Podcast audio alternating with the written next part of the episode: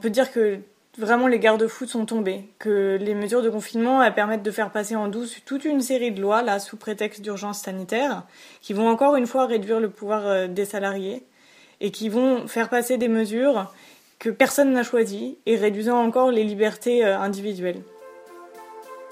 Le risque d'introduction en France de cas liés à cet épisode est faible.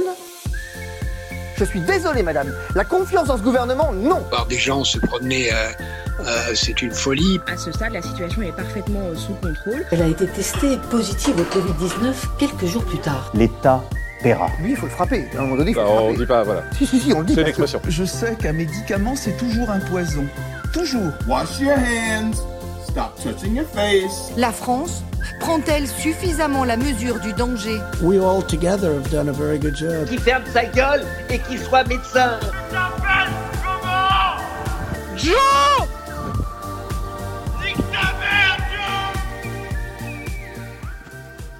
Bienvenue dans Les Garde-Fous confinés, une émission enregistrée en confinement qui part à la recherche de la folie confinée.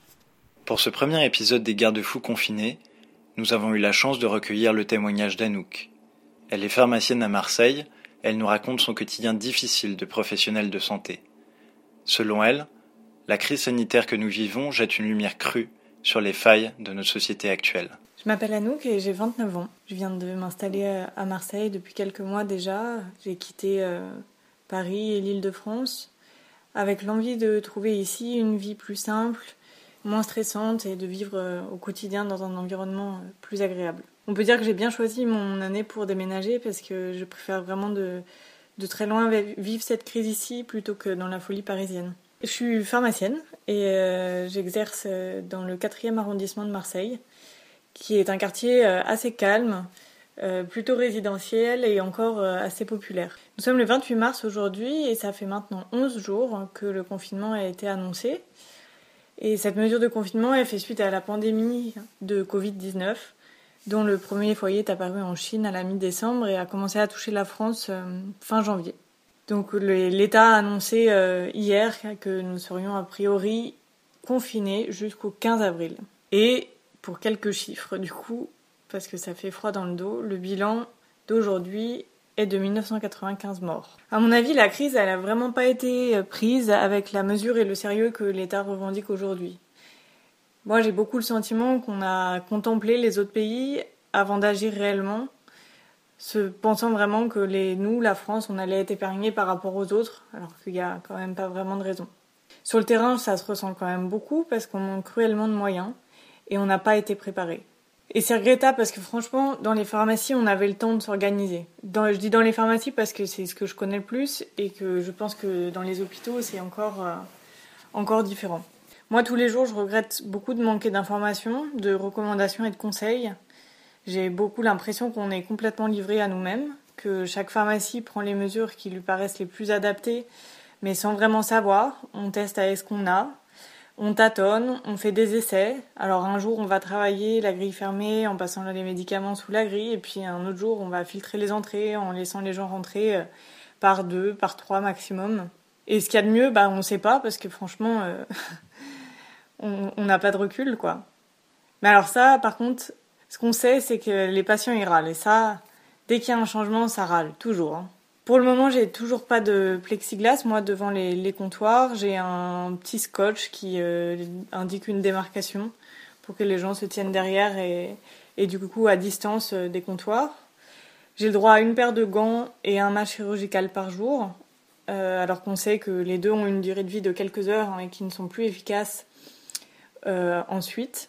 Mais bon, de toute façon, on n'a pas le choix parce qu'on n'en a pas d'autres. On a quelques autres masques euh, qu'on a reçus, mais, euh, mais pour le coup, on les garde en stock. On en a une dizaine pour toute l'équipe, euh, ce qu'on appelle FFP2. euh, mais on ne sait pas quand est-ce qu'on doit les utiliser, quand est-ce que c'est urgent, pas urgent. De toute façon, on en a tellement peu que ça n'a pas beaucoup de sens.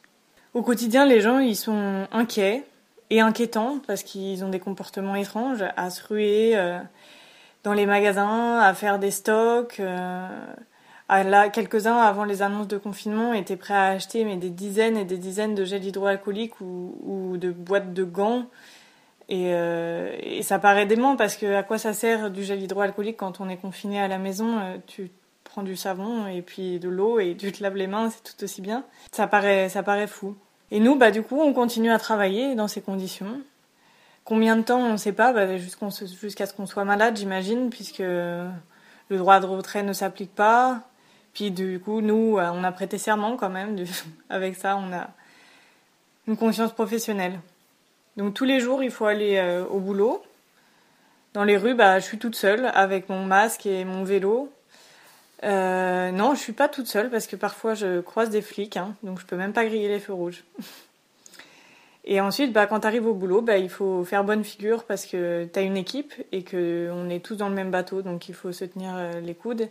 Et ensuite, il faut faire face euh, aux patients, à leurs angoisses, à leurs comportements euh, étranges et aux phrases type vous, au moins, vous avez le droit de sortir ou oh là là, vous avez tellement de chance d'aller travailler. Franchement. Et puis vient le soir, et puis tu rentres chez toi avec les 200 kilos d'angoisse euh, que tout le monde t'a refilé dans toute la journée. Et avec ça, bah, t'essayes de trouver le sommeil parce que demain c'est reparti.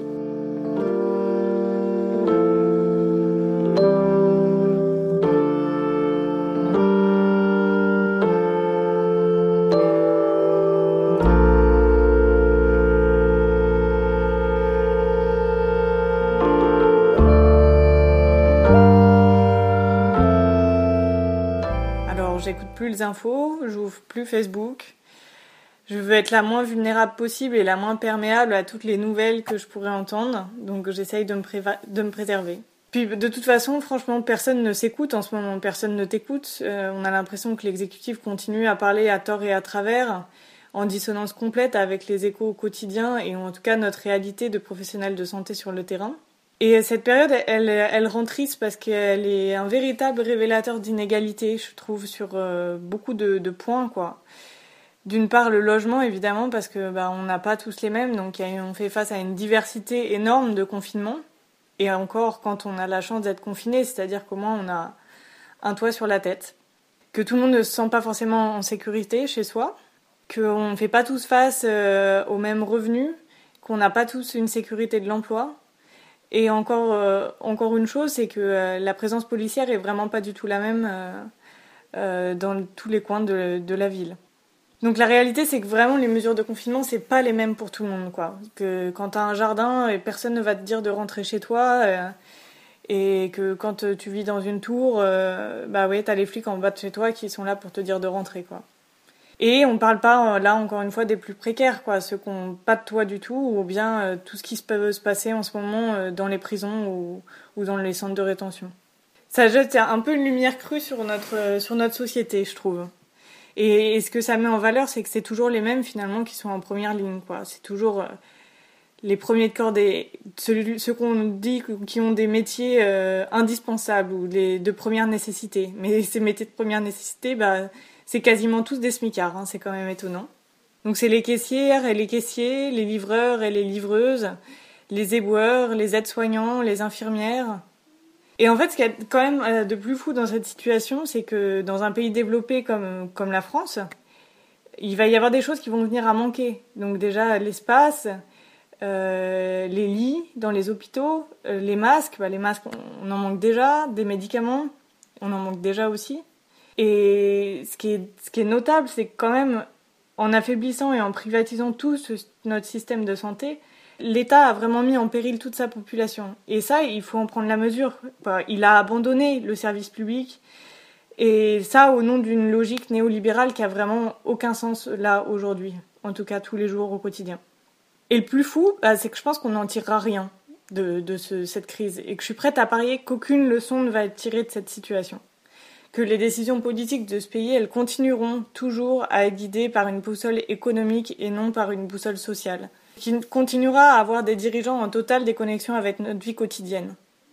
Et c'est bien inquiétant parce que pendant ce temps, euh, on peut dire que vraiment les garde-fous sont tombés, que les mesures de confinement elles permettent de faire passer en douce toute une série de lois là sous prétexte d'urgence sanitaire, qui vont encore une fois réduire le pouvoir euh, des salariés et qui vont faire passer des mesures que personne n'a choisi et réduisant encore les libertés euh, individuelles.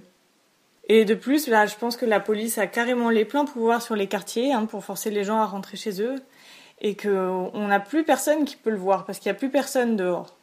Et encore, euh, encore euh, des situations différentes, c'est que la maison, euh, on se dit qu'on on est en sécurité, mais ça, ça dépend des gens quand même. Tout le monde n'est pas en sécurité chez soi. Il y a des tonnes d'enfants et de femmes qui sont victimes de violences, qui sont livrées totalement à eux-mêmes dans un quotidien tellement anxiogène et qui vont, on va vivre là des drames quotidiens. Et il n'y a plus personne. Il n'y a, plus de, y a plus de personnes ressources en, ce moment. Chacun est replié totalement sur son nombril, alors que pour le coup, ça serait un climat qui serait propice à une grande solidarité. Moi, ça, ça, ça m'inquiète. Alors, qui va finir par la vaincre, cette société individualiste? C'est toi, le corona?